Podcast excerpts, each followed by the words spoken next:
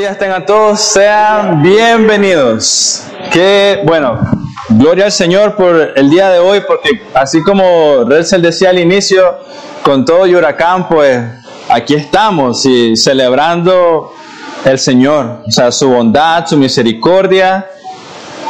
Y hoy es un día, wow, bastante especial para mi corazón. De hecho, ahora que los veo aquí, estoy muy agradecido con Dios por el lugar que, que da, pero yo digo, uy, probablemente lo vamos a llenar un poco rápido, o espero que algo así suceda. Pero gloria al Señor, pues. O sea, si hay que hacer después dos servicios, pues ahí vemos qué hacemos.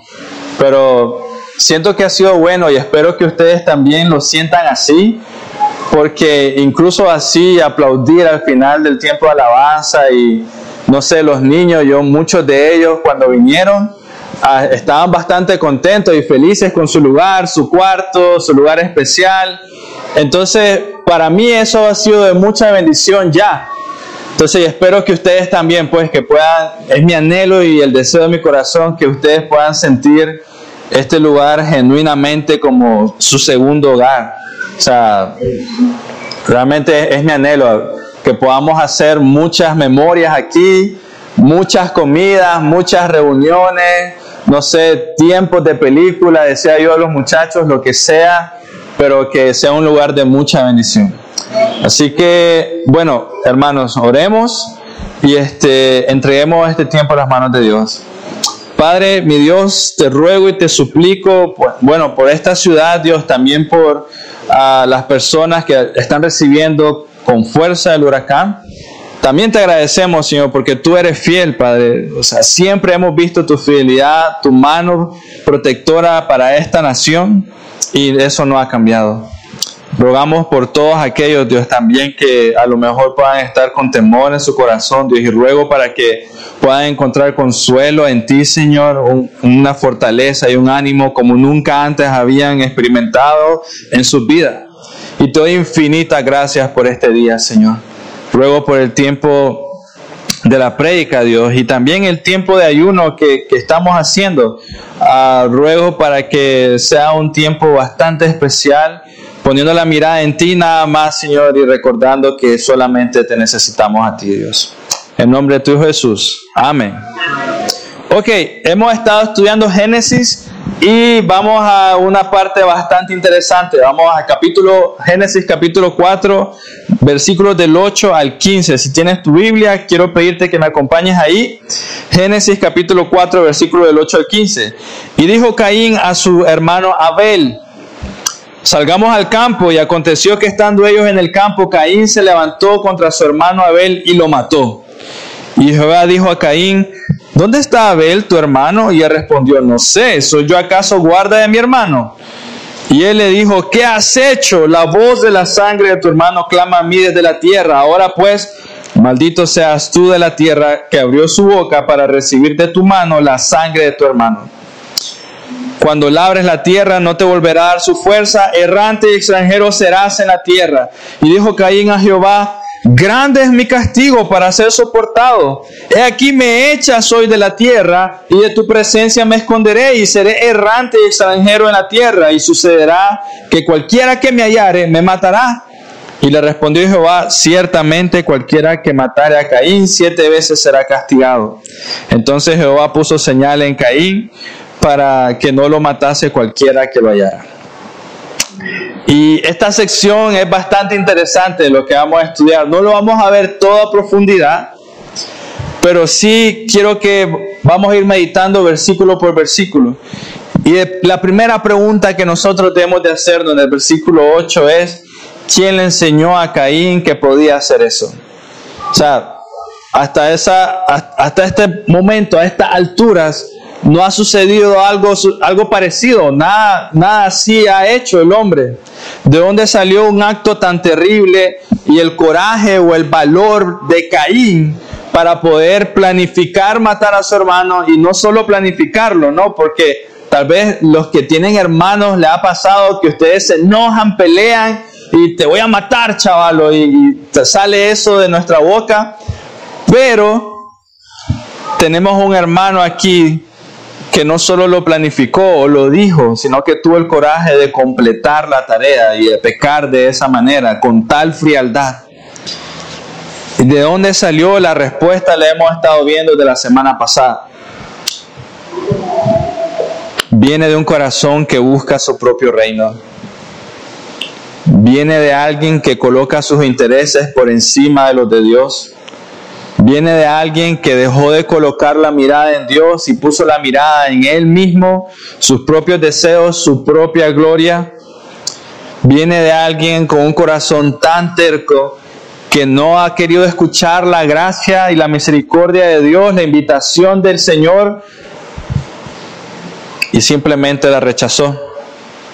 Y hermanos, es algo realmente esta historia es algo grave, o sea, muchas veces la pasamos como un hecho, un hecho y ya, algo que sucedió y, hemos, ¿cómo decirlo? Eh, ha perdido tal vez valor ante muchos los ojos, pero es algo grave. Es un hermano matando a su propio hermano por celo. Y tomando ese ejemplo, podemos meditar sobre la importancia de enseñar a nuestros hijos o sea, de enseñar a nuestros hijos la gloria de Dios, la importancia del Señor y enseñarles desde muy pequeños que Dios es primero y que ellos están en tercero o cuarto lugar, no sé, que Dios es maravilloso y que sus propios deseos no, están en prioridad. No debemos de dejar que el pecado, debemos de enseñar a nuestros hijos que no debemos dejar que el pecado eh, ande con, con rienda suelta, ¿no? Si tienes enojo, hijo, tienes que confesarlo inmediatamente. Si, estás como con amargura en tu corazón, tienes que confesarlo, arrepentirte inmediatamente. No debemos de dejar que el pecado ande con rienda suelta. Porque si lo hacemos, nuestros hijos pueden caer en el mismo pecado que cometió Caín con Abel. Y yo sé que lo que estoy diciendo puede sonar un poco como exagerado. No, no vemos que eso suceda tan a menudo. Pero lo que estoy diciendo nos debe hacer pensar. Y les de, dar un ejemplo. Algunas veces, por tal vez las razones buenas, pero cometemos el error de, eh, darles absolutamente todo a nuestro hijo. Les damos sin medida, ¿no? Eh, entonces, en ese momento, tu hijo está entendiendo que él es más importante que Dios mismo. Tu hijo está entendiendo de que ok, yo soy más importante que Dios porque yo digo, papá, quiero esto, mamá, quiero esto y esa misma tarde lo tengo. Y tu hijo en ese momento está percibiendo con tus propias acciones, aunque pueda venir de un padre amoroso, yo soy más importante que Dios. Porque incluso hay, hay padres que, dice, que escuchan de su hijo, no quiero ir a la iglesia hoy, papá, y, la, y el papá, bueno, quedémonos, es que mi hijo no quiere ir. Y el hijo en lugar de ver la importancia de Dios, entiende muy rápido, ok, yo soy importante. Y el hijo pecador va a actuar en, función a eso, todos los hijos lo hacen. Entonces esto hace que el hijo deje de colocar su mirada en Dios y empiece a interesarse más en sus propios deseos. Y con algo tan sencillo como darle a tu hijo todo lo que quiere. El libro de Santiago, si me acompañan, Santiago capítulo 1, versículo 13 al 15, nos da un buen ejemplo de lo que está pasando aquí. Santiago capítulo 1, versículo 13 al 15. Capítulo 1, versículo 13 al 15 dice, cuando alguno es tentado, mira, es como la pregunta que hice al inicio, ¿de dónde salió esto de, de Caín? ¿Por qué mató a, su hermano. Y dice Santiago capítulo 1, 13 al 15, cuando alguno es tentado, no diga que es tentado de parte de Dios, porque Dios no puede ser tentado por el mal, ni Él tienta a nadie, sino que cada uno, y aquí viene la parte importante, es tentado cuando de su propia concupiscencia es atraído y seducido. Ahí está, ahí viene, ¿no? Ahí viene el deseo, ahí viene el pensamiento, mi propio pecado, mi propia concupiscencia es atraído y seducido. Entonces la concupiscencia, después que ha concebido, da luz al pecado.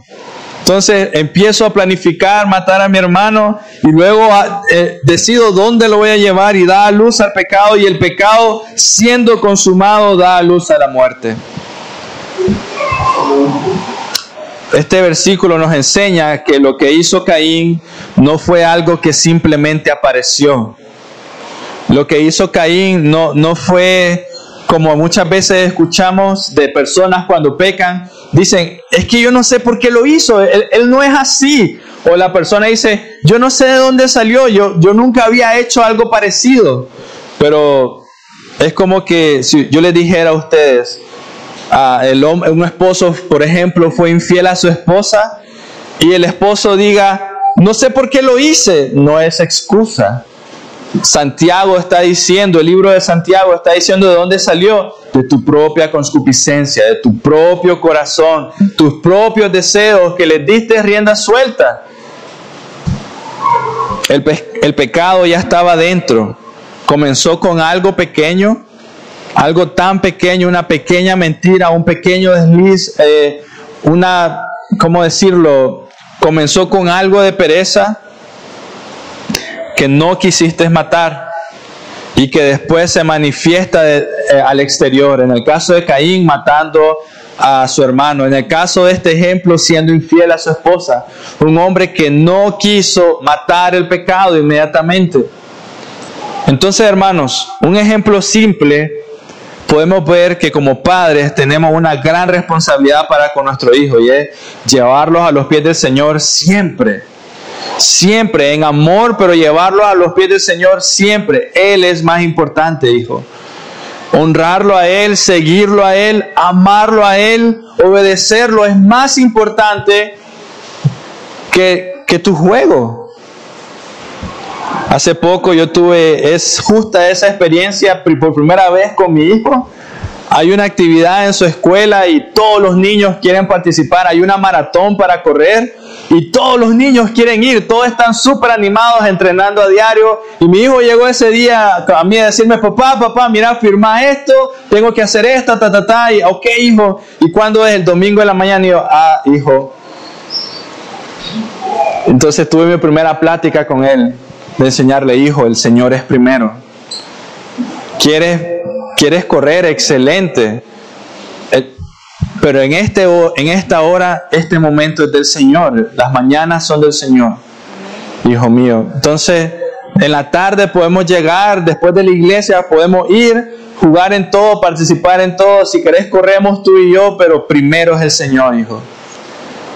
Y costó, para serles honesto, me lo dijo tres días, no fue solo una vez. Pero de eso se trata, ¿no? De, enseñar a tu hijo, el Señor es primero. El Señor es primero, hijo mío. Y hablar a su corazón y mostrar el privilegio que tenemos de honrarlo y, de amarlo y obedecerlo y de seguirlo. Esa era como la prueba de Dios para mí, como padre, para, para con Él. Porque cualquiera diría, ah, bueno, es misionero, pues está bien, se puede dar, se puede dar un descanso, que no vaya y mandarlo con alguien más. No, es mi familia, es mi hijo y mi familia debe de servir al Señor. De lo contrario, si no hacemos algo así, hermanos, estaríamos empujando a nuestro hijo en una espiral descendiente cuando para hacerse cada vez más y más y más tercos y duros en contra del Señor. Miremos el versículo 9 del capítulo 4 de Génesis. Y Jehová dijo a Caín, ¿dónde está Abel tu hermano? Ya lo había matado. Y Jehová, ¿dónde está Abel tu hermano? Y él respondió, no sé. ¿Soy yo acaso, acaso guarda de mi hermano?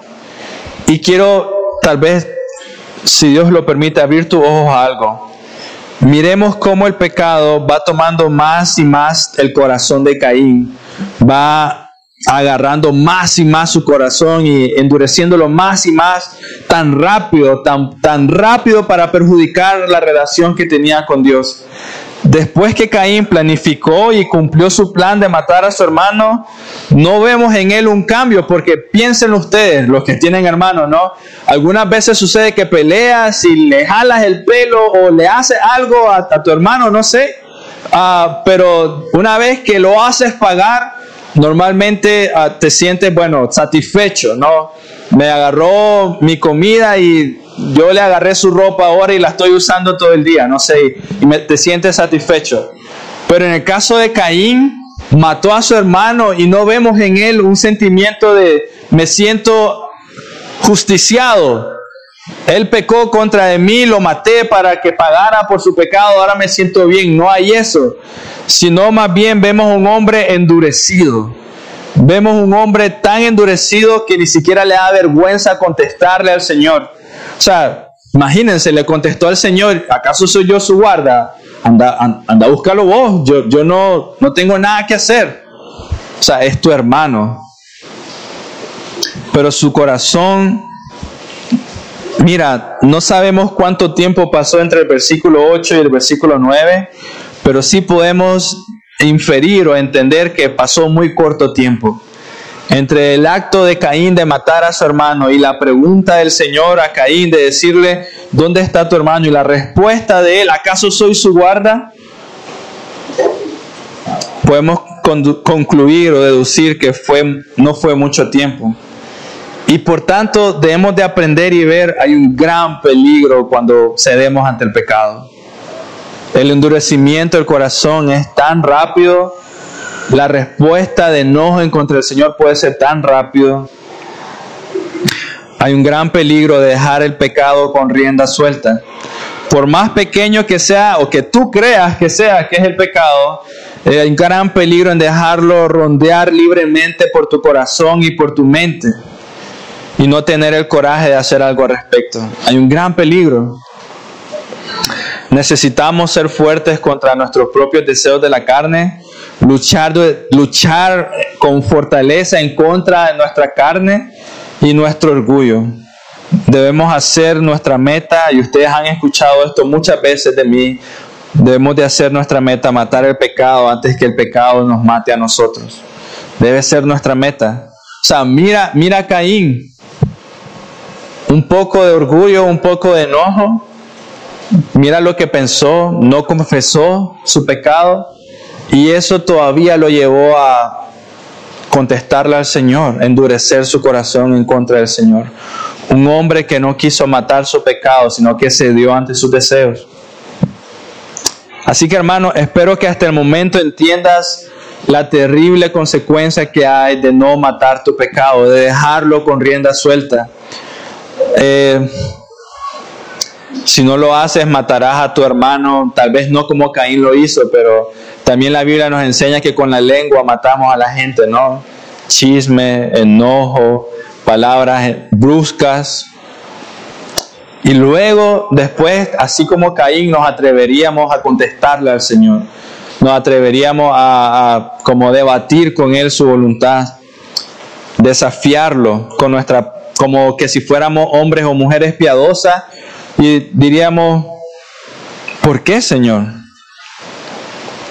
¿Qué podemos aprender de este versículo 9 ahorita? El endurecimiento, el, endurecimiento de nuestra mente y corazón por dejar pasar el pecado en nuestra vida es inmediato. Piénsalo. Un, un pequeño pecado, tu corazón se endurece rápido tan rápido, una pequeña mentira y luego mentir se vuelve algo normal. Un pequeño enojo y que por desgracia te diste cuenta que tenías razón tal vez en la razón del enojo, pero salió muy mal, tan rápido puede endurecer tu corazón. Hermanos míos, miren lo que está pasando. Dios le está mostrando gracia a Caín, le está preguntando, él ya sabía, ¿no? ¿Dónde está tu hermano? Él ya sabía. Está siendo paciente el Señor con Caín, está mostrando gracia sobre gracia, siendo paciente, paciente con él. Yo te diría, hermano, debemos de tener mucho cuidado cuando el Señor tiene la misericordia de mostrarnos nuestro pecado cuando el Señor tiene la misericordia de revelar orgullo en ti, enojo, cuando tiene la misericordia de mostrarte algo en lo que estás luchando en tu vida y te atreve a esperar para hacer algo, debemos de tener mucho cuidado porque podemos estar teniendo el mismo corazón que Caín. Cada segundo, cada minuto, cada día que dejas pasar, yo escucho a personas diciendo estoy esperando el momento correcto y, no. Estás siendo una persona floja con el pecado.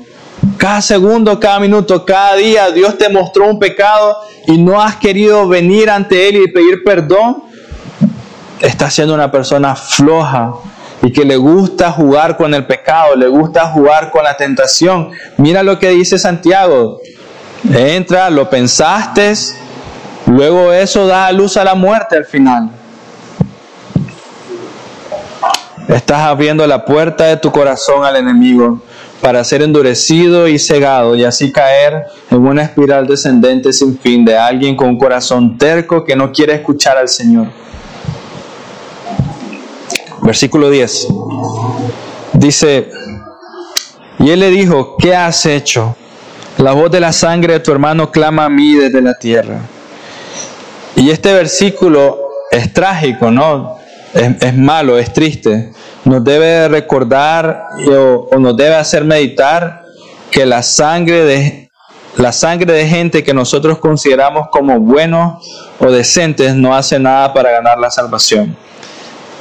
Y esto lo estoy llevando a otro, como en otro ángulo, pero quiero que mediten en ello. Abel era considerado un hombre justo, santo. Abel hizo lo correcto, trajo la ofrenda correcta. Los sacrificios bien intencionados que podamos hacer, aunque buenos, no hacen nada para remediar el problema que hay en el pecado. Miremos unos cuantos versículos atrás. Eh, murieron animales para cubrir el pecado de Adán y Eva, pero sabemos que eso no fue suficiente. Ahora miremos la muerte de este hombre justo que trajo la ofrenda al Señor adecuada, pero también debemos de pensar que eso no era suficiente. Abel no había hecho nada, era inocente, no había hecho nada malo, humanamente hablando, ¿verdad? Pero su muerte comparada con la del Señor Jesús no, tiene, no hay igual. El logro que hizo comparado con el Señor Jesús no hay igual. La sangre de Abel, aunque importante, no es comparada con la sangre de la simiente prometida. La vida de Abel, aunque importante, no es comparada con la vida, muerte y resurrección de nuestro Señor. ¿Y dónde encontramos eso? Hebreos capítulo 12, versículo 24. Hebreos capítulo 12, versículo 24.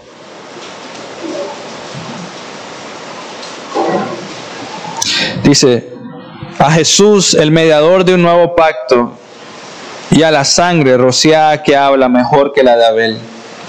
Y es interesante este versículo en Hebreos porque está reconociendo que la sangre de Abel fue importante, pero está diciendo que Jesús, su sangre, hizo algo mucho más grande que lo de la sangre de Abel mismo.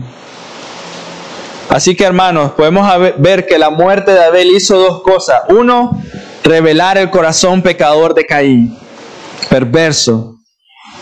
Pero dos, la muerte de Abel debe de llevar al hombre a anhelar con mayor fortaleza a su Salvador, a su Señor, llevar al hombre a colocar la mirada más y más en Dios, depender más y más en Dios, esperar más y más en Él, confiar más y más en Él. En esta escena, hermanos, debemos aprender lo rápido que el hombre se pueda apartar de Dios y lo caro que le cuesta a su vida que eso suceda. Eso pasó con Caín. Se apartó muy rápido del Señor y el precio fue muy caro. Y déjenme explicarles por qué. Versículo 11 y 12. Ahora pues, maldito seas tú de la tierra que abrió su boca para recibir de tu mano la sangre de tu hermano cuando labres la tierra no te volverá a su fuerza. Errante y extranjero serás en la tierra. Y hay que notar en este versículo algo muy importante. Cuando Adán y Eva pecaron, los maldecidos fueron la tierra y la serpiente. Pero ahora vemos que el Señor ha maldecido a Caín. Y debemos de preguntarnos, ¿por qué? ¿Por qué?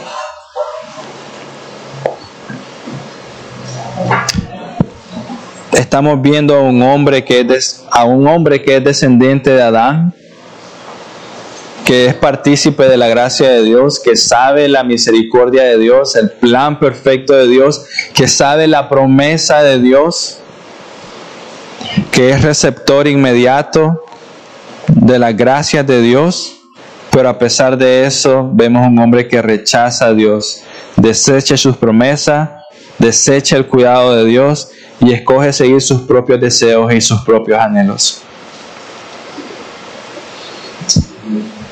El versículo 9, vemos que a pesar de todo el orgullo que ha, presentado Caín hasta el momento, Dios le sigue ofreciendo una oportunidad, sigue preguntando, sigue esperando que él confiese su pecado y venir en arrepentimiento, pero este hombre ha sido cegado por su propio orgullo.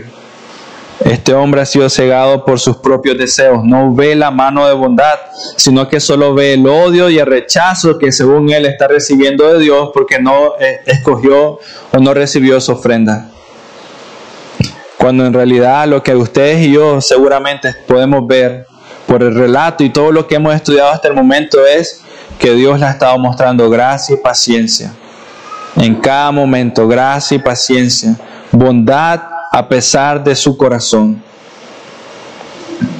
Así que, hermanos, Dios está mostrando, está haciendo algo así en este momento. Caín, he sido paciente contigo. Te he mostrado el camino, te he dado a conocer mis promesas, pero tú no quieres escuchar. Ahora la puerta está cerrada. Ya no hay más que hacer. Y hermanos, debemos de tener cuidado de caer en esa situación.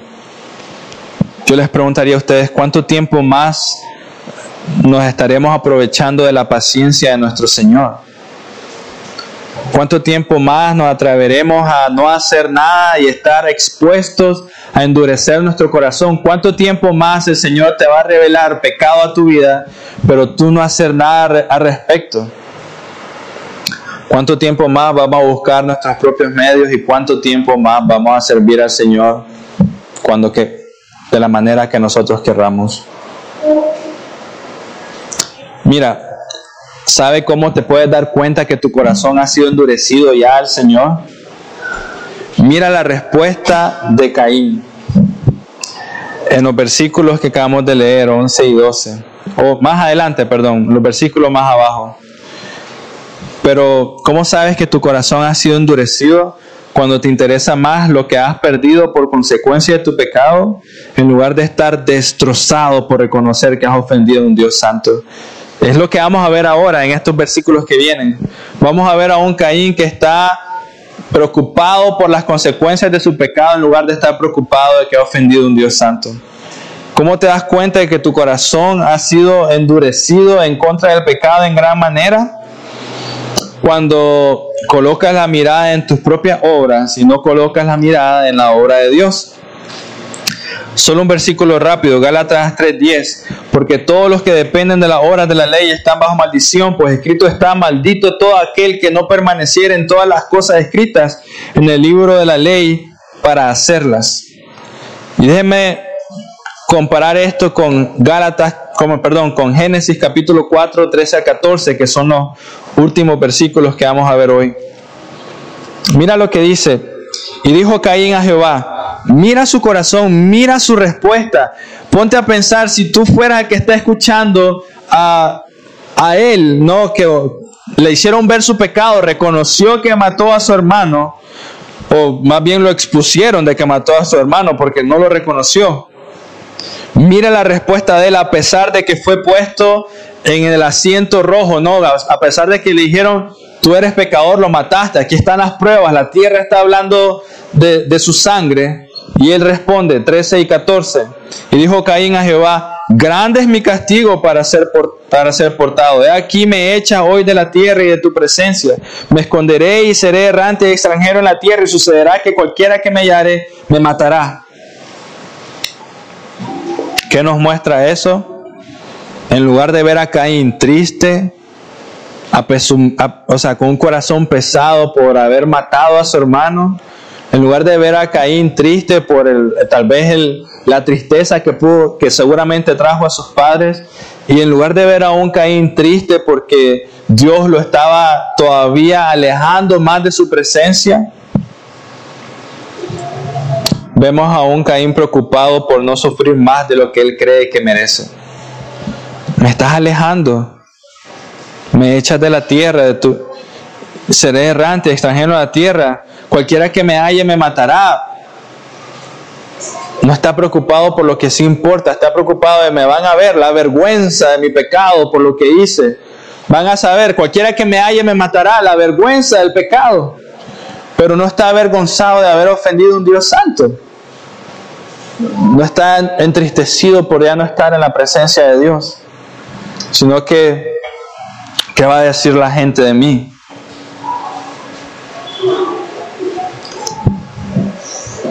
Vemos a un hombre que sabe cuál es su destino. Él sabe que pecó y sabe que está, va a estar separado eternamente de Dios en un lado del fuego. Y a pesar que sabe eso, su, su preocupación es qué tan cómodo voy a vivir mis últimos días. Y eso es peligroso. La vista de este hombre es muy corta y sus placeres son solo terrenales, no la eternidad.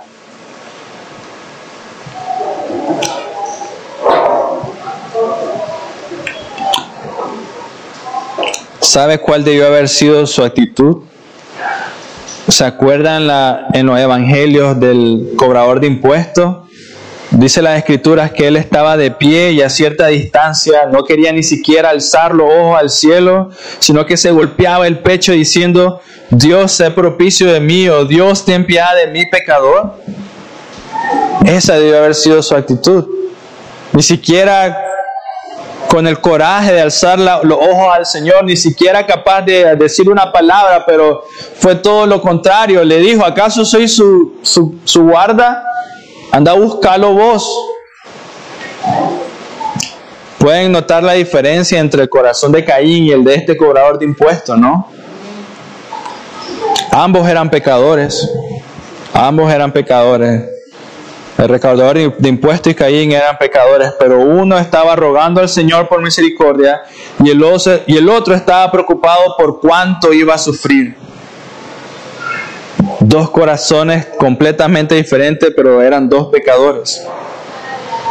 Uno reconociendo que no hallaría consuelo en ningún otro lado si no era ante el trono de la gracia, y el otro preocupado porque cuando esté dormido me van a matar, me van a llegar a matar. Otra persona que nos enseña un corazón contrito y verdaderamente humillado ante su pecado es el rey David. Yo sé que ustedes conocen este versículo, pero si me acompañan a Salmo 51, versículo 10 al 12. Salmo 51, versículo 10 al 12. Dice rey David, crea en mí, oh Dios, un corazón limpio y renueva un espíritu recto dentro de mí. No me eches de delante de ti, pero mira, mira lo que dice el Señor, lo que dice David, perdón. No me eches de delante de ti. Esto es lo que debió haber dicho Caín inmediato. Señor, no me, no me alejes. Y no me quites de mí tu Santo Espíritu. Y vuélveme el gozo de tu salvación y, y espíritu noble me sustente. Mira, Rey David, este hombre que tenía tesoros no quería nada más que no fuera el Señor. Y este hombre que tenía un reino bajo sus, pies no quería nada más que no fuera el Señor. Y si lo hablamos así un poco humanamente hablando, ¿qué tenía Caín? Pero aún así su orgullo, su enojo era más importante. Hermanos míos, ¿cuánto necesitamos el corazón del cobrador de impuestos y del rey David? Señor, como orar al Señor y decir, Señor, prefiero no tener nada, pero tenerte a ti, Señor. O sea, o, o no sé, prefiero tenerte a ti que tener todo y estar lejos de ti. O, o, si Dios me has bendecido, no quiero olvidarme que todo esto viene de ti y es para ti. O sea, El Señor nos va a dar lo necesario para prepararnos para la eternidad. Y eso es diferente para todos. Para algunos es sufrimiento y para otros es mucho trabajo. Para otros son familias, para otros no, pero el Señor nos va a dar lo necesario para prepararnos y llevarnos a la eternidad y poner la mirada en Él. Pero Caín no quiso hacer eso. Así que para terminar, hermanos, Abel fue el primer mártir del Evangelio. Y lo digo porque él murió por, por hacer lo que tenía que hacer, presentar una ofrenda al Señor, creer en, en, la promesa de Dios y llegar en agradecimiento para glorificar a Dios. No, él, su deseo y su corazón, tal vez decirlo con, tal vez, espero que esto sea más de bendición que otra cosa para ustedes, pero tal vez es como hoy, alerta de huracán, pero su corazón y el de todos nosotros es, vamos a alabar a Dios de todos modos. Y Abel estaba ahí. Y por eso fue asesinado.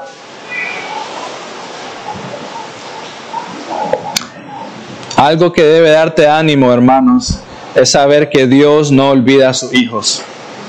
Dios no olvida a sus hijos. Y de nuevo, tal vez voy a decir esto de una manera muy, muy simplista o humanamente hablando, pero incluso alguien como Abel, que humanamente hablando podemos decir que no tuvo tanto tiempo para demostrar, por decirlo de alguna manera, su corazón al Señor, no tuvo tanto tiempo para hacer grandes hazañas para el Señor, no tuvo tanto tiempo para demostrar tanta fidelidad al Señor. Y si lo llevamos al tipo de evangelio hoy que te dicen, dependiendo de qué tan exitoso seas, así es tu fe, Abel no tuvo la oportunidad de hacer esas cosas. Pero hasta donde podemos ver y hasta donde podemos leer, solo tuvo la oportunidad de ofrecer una ofrenda al Señor. Pero a pesar que solo hizo eso, la escritura nos muestra eso, miramos que el Señor Jesús dice el justo Abel, el justo Abel. El Señor no pone tanta atención en el tipo de la obra del adorador, no pone atención en cuánto tiempo estuvo, no pone atención qué tan grande qué tan pequeña, no pone atención a eso. Pone atención al corazón del adorador. Podemos estar, mira, hay ciertas fotos que a mí me encanta ver, que es mucho mejor que las megas iglesias que se jactan de, de tanto, no sé, de tantas cosas que hacen, pero hay fotos tan bellas de hombres en el campo con pies enlodados y con una Biblia rota, reuniéndose para adorar al Señor. Y eso es como, es un tesoro. Eh, realmente lo es. El Nuevo Testamento vemos que no hay tanta diferencia en ofrenda de Abel y la de rey David. No hay tanta diferencia. rey David dio tesoros y tesoros. Planificó cómo construir el templo de Dios y todas estas cosas. Quería hacer todo esto. Y más sin embargo, hoy ustedes y yo estamos estudiando o aprendiendo de alguien que lo único que hizo fue ofrecer un cordero. Pero aún así sabemos que tanto rey David como Abel, ambos salieron con un corazón rendido al Señor y llenos de fe en el Señor. Eso es lo importante. Por tanto, hermanos, si me acompañan, Romanos 3, 21, 24. Romanos capítulo 3, 21, 24. Un solo acto de fe, una sola mirada de fe, y obediencia le hizo a Abel ser partícipe del nombre justo. Romanos 3, 21 al 24 dice, pero ahora, aparte de la ley, se ha manifestado la justicia de Dios, testificada por la ley y por los profetas. La justicia de Dios por medio de la fe en Jesucristo para todos los que creen en Él, porque no hay diferencia. Escucha, la justicia de Dios por medio de la fe en Jesucristo para todos los que creen en Él, porque no hay diferencia. Por cuanto todos pecaron, están destituidos de la gloria de Dios, siendo justificados gratuitamente por su gracia, mediante la redención que es en Cristo Jesús. Eso fue lo que pasó con Abel. fue justificado por gracia. Y algunos podrían pensar que Abel desperdició, su vida, más de alguno podría decir eso. Entregó su vida a Dios y no hizo nada, no logró nada. Más de alguno podría pensar así, ¿no? No se compró el carro, no compró la casa, aunque en ese momento pues no pensaba en eso, pero más de alguno puede decir, pero Abel mismo podría decirle a esa persona hoy, vale la pena. Valió la pena. Estoy con mi Señor y estoy, con, estoy disfrutando deleitándome cada segundo con Él por toda la eternidad, vale la pena. Y así, hermanos, varios hombres de fe que han dado su vida por el Señor y han perdido todo por el Señor, y de nuevo, humanamente hablando, tal vez han perdido todo por el Señor, podrían hoy mismo estar de pie delante de nosotros y decir, vale la pena, vale la pena. Cada conflicto, cada enojo, cada persona que habló mal, cada lucha, cada noche de velo, cada ayuno, cada momento de incertidumbre, todo valió la pena porque estoy con mi Señor. Y mientras estaba leyendo esto de Abel, yo sé que algunos lo saben, pero yo no, no podía tampoco dejar de pensar en nuestro hermano Jeremy, ¿no? Ustedes saben que hoy cumple un año de haber fallecido, hoy justamente. Yo no dejaba de pensar en, Jeremy porque, y, esto tal vez lo, puede, lo podrá entender gente que, uh, que, que, los conoció, pues que vio servir a, a la familia Perry.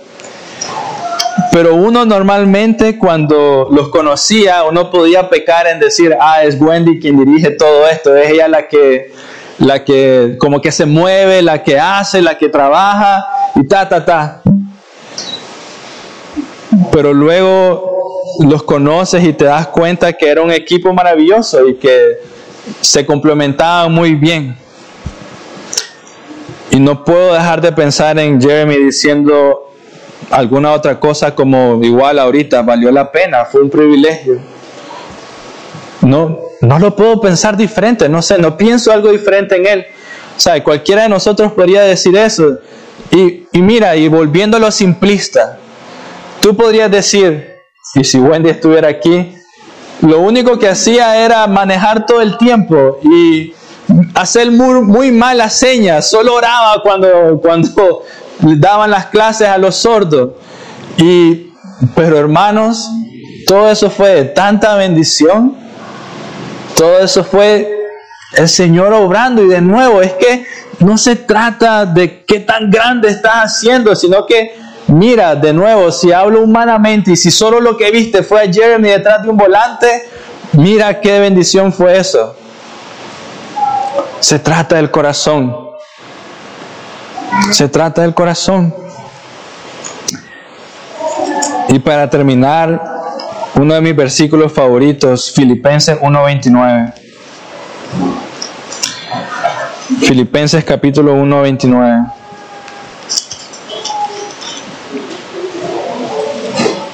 Porque a vosotros os he conseguido a causa de Cristo, no solo que creáis en Él, sino que también padezcáis por Él.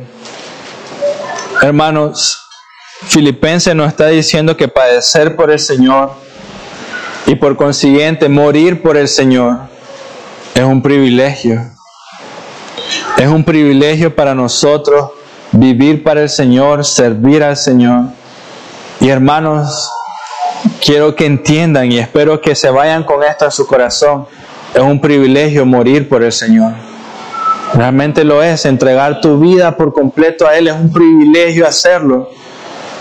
Y diría yo, eso es lo que me enseña la muerte de Jeremy también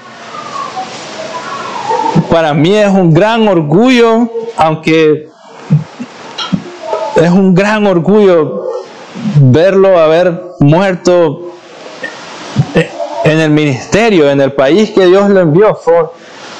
Es un gran privilegio, es algo que no se ve mucho hoy en día. Entonces, hermanos, verdaderamente, genuinamente, Es un privilegio vivir para el Señor, servir al Señor y morir para el Señor. Ya como les hice ver ahorita, espero, aunque sea en algo tan sencillo como limpiar la iglesia, aunque sea en algo tan sencillo como abrir la Biblia con tu esposa todos los días, aunque sea tan sencillo como orar sin cesar, aunque sea tan sencillo como servir a los niños sin parar. El Señor no se olvida de sus hijos. Y mira, de nuevo, estamos siendo, o sea, siendo enseñados de alguien cuyo trabajo fue ser pastor de ovejas y luego morir por ello. Es un gran privilegio.